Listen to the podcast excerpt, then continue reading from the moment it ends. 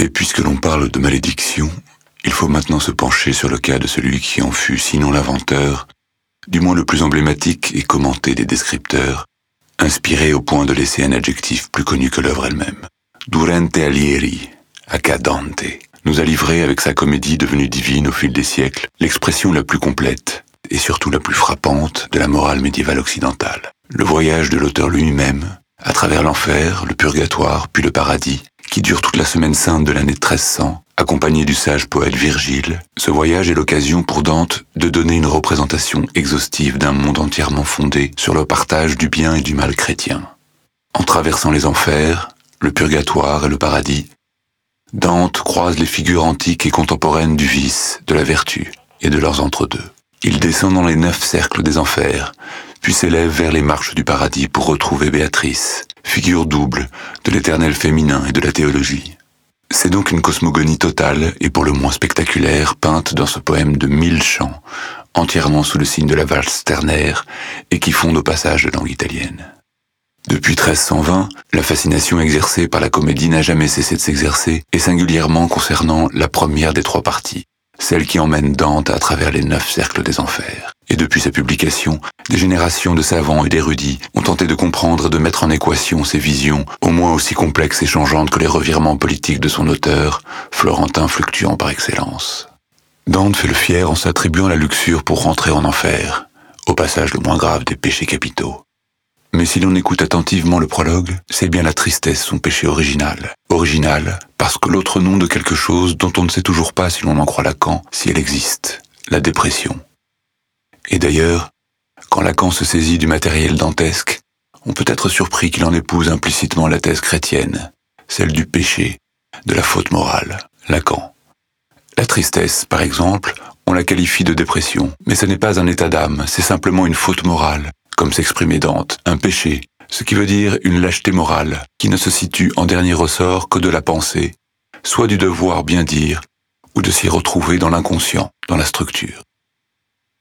Le dépressif lacanien est donc bien quelqu'un qui se donne à lui-même le devoir de mal dire, de ne pas s'y retrouver dans l'inconscient, de s'y perdre dans la structure. Se perdre dans l'inconscient et la structure. Voilà au passage qui ressemble à un autre possible résumé du voyage de la Divine Comédie. L'interprétation lacanienne selon laquelle le dépressif souffre, certes dans son corps, mais prétend aussi souffrir dans son âme, c'est un état d'âme, alors qu'en réalité il commet une faute dans sa pensée, c'est-à-dire qu'il se traite mal dans tous les sens du mot, il dit du mal de lui-même, il maldit de lui. Cette interprétation fait donc de la tristesse une passion, peut-être la pire de toutes, car auto-alimentée. Mais laissons à Lacan sa vision un peu brutale, quoique sûrement stimulante, du long et noir sommeil, qui serait finalement un manque de courage dans le rapport aux mots, puisqu'avec lui tout se résout dans le langage. Et revenons encore à Dante, qui lui aussi s'y connaissait bien en mots et en mots. Dante est à sa dépression donc. Et oui, car comment s'adresse-t-il à nous dans le fameux prologue aux enfers? Au milieu du chemin de nos vies, je me retrouvais dans une forêt obscure, car la voie droite était perdue. Quelle est donc cette sombre forêt où il se perd au milieu de la vie? Pourquoi ne peut-il plus prendre la voie droite vers le soleil de la vérité? Est-ce parce qu'il lui faut prendre des chemins détournés Une autre voie encore cachée? Et qui sont ces animaux fabuleux qui lui barrent la route? La panthère tachetée, le lion rougissant et la louve affamée. L'excès, l'orgueil et la convoitise, si ce ne sont les sources mêmes de l'auto-apitoiement et quel est ce pas dont personne ne sortit vivant qu'il a envisagé dans les heures les plus sombres? Enfin, et peut-être surtout, qui est donc ce Virgile, ce philosophe, poète, sage, silencieux, ou avare de paroles, mais qui précède et conduit Dante dans son cheminement de l'enfer vers le paradis? Qui est donc ce Virgile-là, maître et bienveillant, mais semblant ne pas dévoiler ses affects et laisser Dante trouver la voie? Qui est ce docteur de l'âme, si ce n'est l'autopsychanalyste personnel de Dante lui-même? Ainsi, si le bestiaire symbolique de Dante et ses évocations méritent les exégèses les plus complètes que les savants lui donnent depuis des siècles, il y a aussi dans la Divine Comédie un témoignage sincère et poignant à la première personne d'un homme qui fut frappé par la dépression, mais qui finit par voir à nouveau la lumière éternelle des étoiles au-dessus de lui. Car c'est aussi la bonne nouvelle, trop souvent oubliée. Après l'enfer, Dante poursuit son voyage au bras de la poésie, Et si le point d'arrivée, ce paradis où il retrouve sa Béatrice, mélange d'amour d'enfance et de figures de la théologie, demeure pour nous un peu nébuleux, une chose est sûre.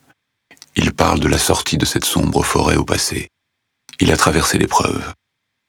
Mais, avant le paradis, il y a l'enfer. Au milieu du chemin de la vie, je me trouvais dans une sombre forêt, m'étant égaré de la vraie route.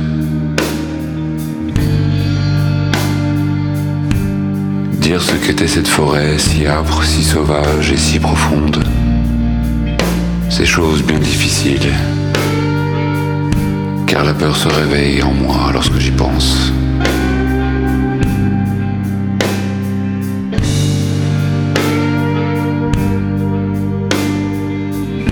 Ce lieu est si affreux que la mort n'est guère plus amère. Mais pour dire le bien qui m'y advint, il faut que je parle des autres choses que j'y ai vues.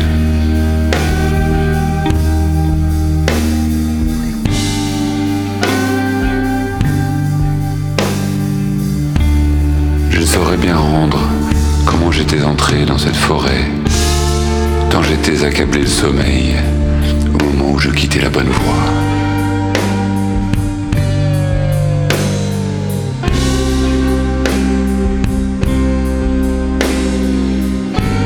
Parvenu au pied d'une colline où venait aboutir la vallée qui m'avait serré le cœur d'épouvante, je regardai en haut et je vis la cime du coteau déjà couronnée des feux de l'astre qui sert de guide à tous les hommes.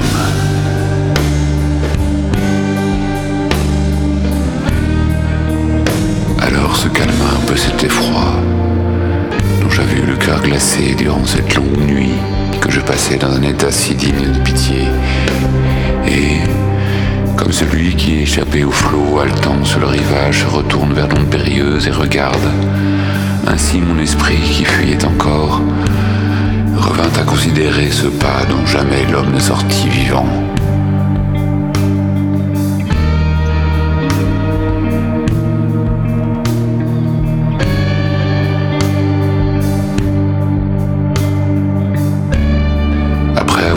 mon corps brisé de fatigue, sentais en marchant que mon pied le plus ferme était toujours le plus bas. Et voici qu'à l'endroit où commence l'escarpement s'offrit à mes yeux une panthère, au corps souple et agile, à la peau tachetée, qui toujours postée devant moi me barrait si bien le chemin que plusieurs fois je tournais la tête pour revenir sur mes pas.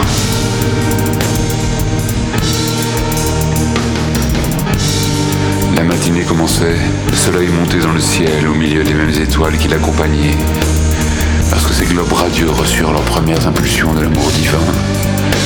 Les vives couleurs de la panthère, l'heure du matin et la beauté de la saison auraient rouvert mon cœur à l'espérance, si l'apparition d'un lion ne m'avait frappé le cœur de terreur. Il me sembla qu'il venait à moi la tête haute, affamé, avec des rugissements qui faisaient trembler l'air, puis une louve sa maigreur paraissait pleine d'ardents appétits, la même qui a réduit déjà tant de gens à une vie misérable. Fin de son effrayant aspect, abattre mon courage et m'ôter l'espoir d'atteindre le sommet du coteau.